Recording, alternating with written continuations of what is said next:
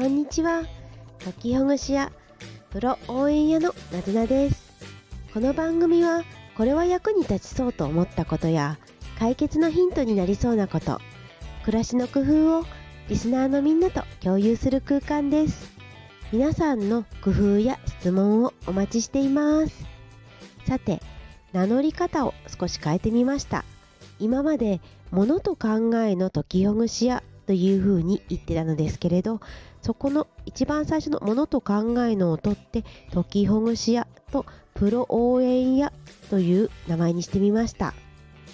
このものと考えの解きほぐし屋という紹介をするとだいたいそうですね皆さん覚えてくださって解きほぐし屋さんですねって言ってくださることが増えました。この解きほぐし屋さんっていうところは他にはない名前なのでちょっとキャッチーなのかなって思ってます。ものと考えのという枕言葉をつけることで説明しやすいかなって思ってたんですがもうねなんかそこのとこをみんな覚えるの難しいみたいだからもうこのまま解きほぐし屋さんでいいかななんていうふうにも思ってますそれに物と考えだけに限定せずに心であったりとかお金であったりとかいろんな対象物の研ぎほぐしっていうことをやってみたいななんて思ってるのでもう単純に解きほぐし屋にしてみました。ただし解きほぐしだとなんか生体のとか体のっていうような専門家のように思われてしまうかもしれないなって思ってるのでなのでね、えー、まあ、ちょっとやってみてまた違ったら名前変えようかななんて思ってます。あとは頑張る人を全力で応援したいというのもあるんでプロ応援屋という名前もつけてみました。ちょうど今日は放送50回ということで名前を変えてみたんですがいかがでしょうか？最初は聞き慣れないかもしれませんが言っているうちになんだか普通になってくるかもしれないですね。ということでもう一度言ってみましょう。解きほぐし屋とプロ応援屋のなずなです。はい。さてさて今日なんですけれど、ね、毎日暑いですよね。昨日は関東地方ではゲリラ雷雨とか豪雨とかね、あって少し気温が下がったりなんていうこともあったと思うんですけれど、まだまだ暑い日がね、続くということで、これからこの暑い夏っていうのが当たり前になってきて来年も再来年もずっとそうなるのかなっていうふうに思ってます。で私来年以降の暑さ対策をもう何の制限もなしにちょっと妄想してみたんです。だってどのくらい暑いことが私にとって続く続くというかね何日ぐらいあるのかなって考えてみたんですよ。そしたらまああと健康寿命として考えるとあと30回ぐらいは夏を経験するとしてで1年に1回の夏。で、えー、今だとだいたい6月下旬から10月中旬ぐらいまでが暑く感じるじゃないですか。そうすると1年間で112日。112日ってことは365日中のおおむね30%ぐらいなんですよね。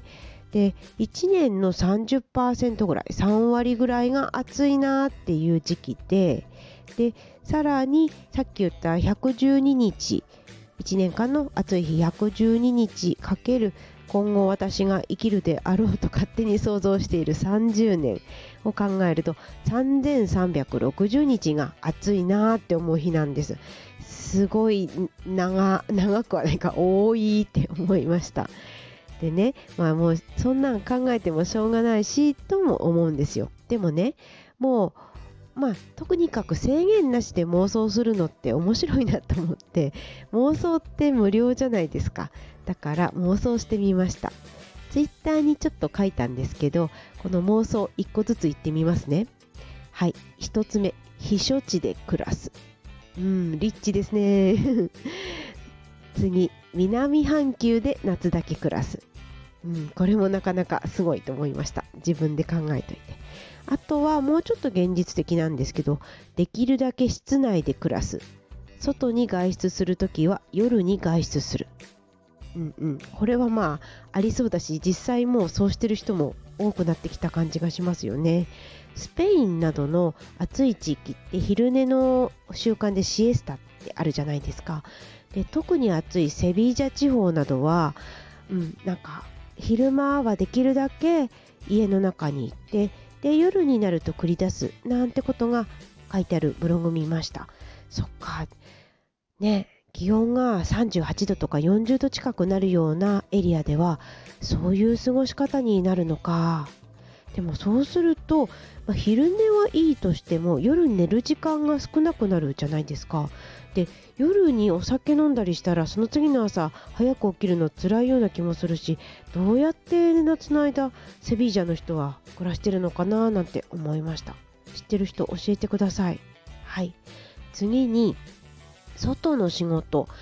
例えばガーデニングとか草刈りとかそういう景観を景観は見た目ですね。見た目をきれいにするのはもう諦める。ちょっと今年も諦めつつありましたけれど。今日涼しい時期時間帯にちょっとだけ草取りしました。はい。あ今日っていうかそっか。これ収録してるのが1日前だから1日前のゲリラ雷雨の時にねはいちょっと撮りました。それからうんあとはこの外出するのに観光に適した時期がもう1年の中でかなり少なくなっているのでその予定を死守する絶対に守るっていうのも考えてみました。私にとってこの2023年とかこの数年ですねどの時期が外出するのにちょうどいいのかって言ったらどうでしょう？3月下旬から5月ぐらいと11月ぐらいじゃないですか？私は関東地方に住んでるんですけどなんかね前と違ってもうこのくらいなのかな？3月下旬から5月と11月ぐらいなのかな？なんて思ってます。以前はえっと3月下旬から6月の半ばぐらいとあと9月の下旬から12月上旬ぐらいっていうのが過ごしやすかったななんて思うんですけど今もう秋に関しては11月ぐらいじゃないかな気持ちいいのって。で12月も割と上旬はまだまだ暖かくていいななんて思ってるとなんか急に寒波がやってきてめちゃくちゃ寒いぞなんていうのが去年あったななんて思い出しました。うん。でこのことをツイッターでですねもう夏の過ごし方来年以降どうしようかななんか思いつきますか？っていうようなことを言ったら、えっ、ー、と、白マヤグワさんが1つ、じゃなくて3つもだ、あげてくれました。1個目が、図書館で過ごす。2つ目、ジムで過ごす。うん、どちらもなんかいいですね。で、3つ目が、ビーチでのんびり。おお、これは、ビーチがあるとこならではですね。いいですね。図書館で過ごすっていうのとジムのジムで過ごすっていうのは真似できそうだなって思いました。この2つは室内だけどこうやることがあってやり終わったら達成感があるなっていうところがいいなぁなんていうふうに思いました。いいですね。図書館とジム。真似してみたいです。あとね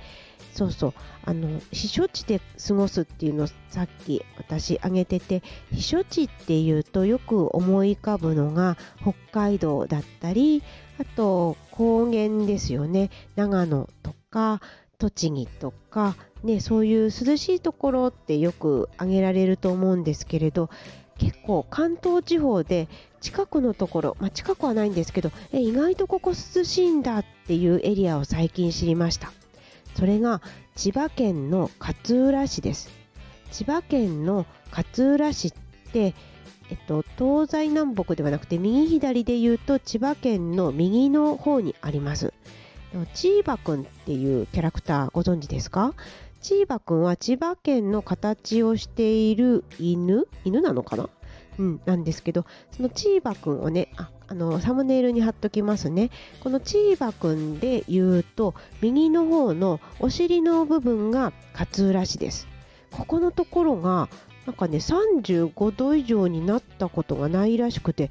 涼しいって有名っぽいんですよね。ちょっとすごい気になります。だって東京からそのすごくすごくは離れてないですよね。きっと特急で行ったりしたらいけるのかな？ね。で魚も美味しそうだし潮風が吹いていてあまり高い気温にならないらしいです。あとはねあの銚子っていう千葉県の一番えー、っと上上？上ですよね。そう上の右の方です。そうえっ、と南側南じゃないや。に東側ですね。のところなんですけどそこも涼しいって書いてありました。両方に共通するのが東にせり出ているっていうところですね。東と南側に太平洋が広がるっていう地形です。でさっき言った勝浦市このお尻のピヨーンって飛び出てるところの近くの鴨川市というところがあるんですが鴨川市は千葉くんのところで言うと膝の裏側みたいなとこですね。ここは勝浦市に比べるとそこまですごく涼しいってわけじゃないみたいなんです。近くのとこなのにね不思議ですよね。ちょっとした地形の違いとかであったかさ涼しさって変わってくるのかななんて思いました。今度勝浦市へ秘書に行きたいなって思いましたね。ね、本当本当は3ヶ月ぐらいずっと避暑地にいられると いいなと思うんですがあとはこのお金といいますか先立つものがねあったらいいなっていうふうに思ったりもしますしあとはねその通常の生活が避暑地に行くとできなくなってしまうところもありますよね。できなくなるっていうのはちょっといいね大げさでしたね。そういうどこに暮らしてもワーケーションみたいに暮らせるっていうやり方を目指すのもねすごくいいと思います。だけどちょっとねそのためにはいろんなことを整理しなきゃいけなかったりもしますよね。何を最優先に取るかっていうことも考えながら来年以降私のねえっ、と想定30年間あ違う30回の夏をどう過ごすかっていうことを考えてみました。皆さんも来年以降の夏どうするか考えてみてもいてもいいのかな？いいのかわかんないや。ね暑いなって感じですけれど。きっとでもねあんまり制限なしで考えてみるといいことが思いつくかもしれないなって思いました。